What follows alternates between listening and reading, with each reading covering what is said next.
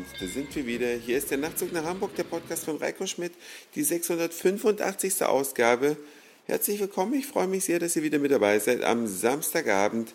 Samstag, der Tag, an dem man gut und gerne mal in den Heidepark Soltau fahren kann. Das haben wir heute gemacht und mussten zu unserer Überraschung feststellen, als wir da waren, dass heute ein besonderer Tag war, nämlich Rosa Tag. Rosa Tag heißt ein von einem Verein organisierter, ja, besonderer Tag im Heidepark Soltau.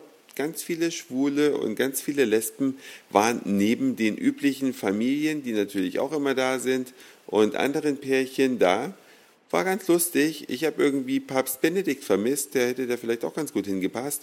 Auf jeden Fall war es ein durchwachsener Tag, denn das Wetter spielte nicht so richtig mit. Es hat in Hamburg geregnet, als wir losgefahren sind. Und als wir dann in Soltau waren, hat es kurz aufgehört. Zwischen 13 und 16 Uhr hatten wir regenfreie Zeit. Und dann läuft man durch solchen, so einen Park und überlegt sich, wo geht man zuerst hin, was möchte man fahren.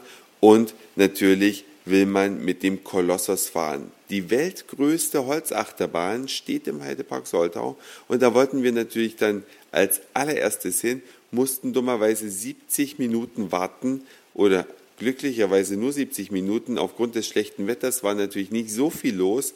Man kann da wahrscheinlich gut und gerne auch zwei Stunden in der Schlange stehen, bevor man damit fahren kann, aber es lohnt sich wirklich.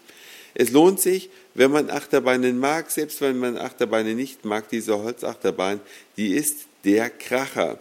Die ist wirklich der Kracher. Man hat permanent das Gefühl, schwerelos zu sein und aus einem Stuhl rauszufallen. Und wenn man einmal hochgezogen ist, geht es erstmal mit einer 61 Grad steilen Kurve nach unten. 61 Grad, 90 Grad wäre ein rechter Winkel, also ganz senkrecht.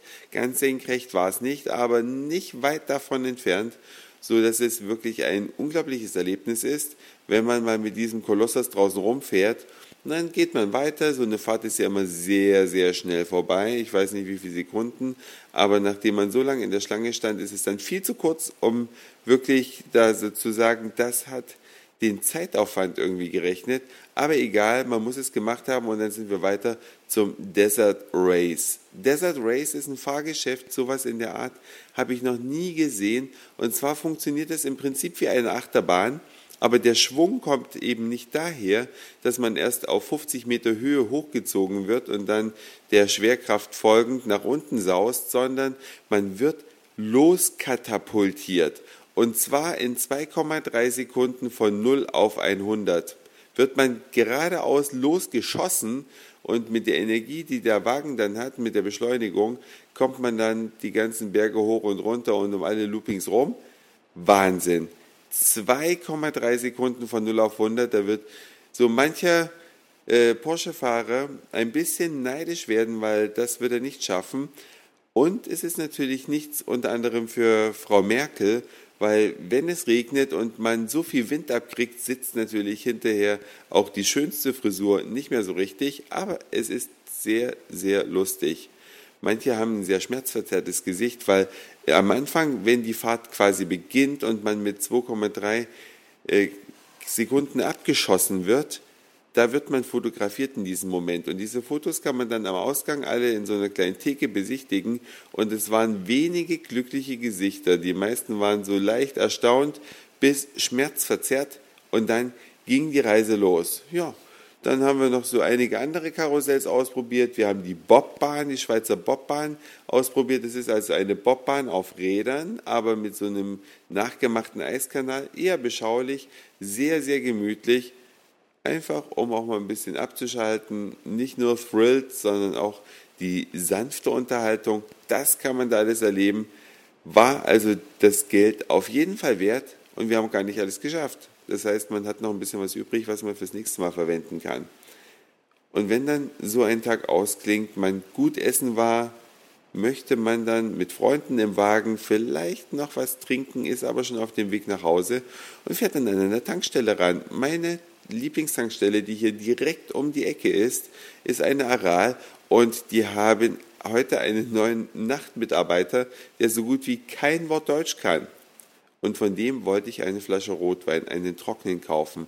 Jetzt muss man ja eins sehen, nachts ist ja nur noch der Nachtschalter geöffnet. Man kann also nicht in den Verkaufsraum, kann sich die Flasche Wein rausnehmen, die man haben möchte, sondern man muss es an so einem ja, Durchschiebefenster mitteilen und der arme Kerl, der muss dann die Sachen zusammentragen und zu dieser Lieferungsklappe bringen. Und nachdem er mit der Weinfrage völlig überfordert war und ich dann schon gesagt habe, geben Sie mir irgendeinen, Hauptsache es ist roter, wollte ich noch Geroldsteiner kaufen. Wenn man Freunde im Wagen hat, muss man natürlich ein bisschen Wasser dazu kaufen.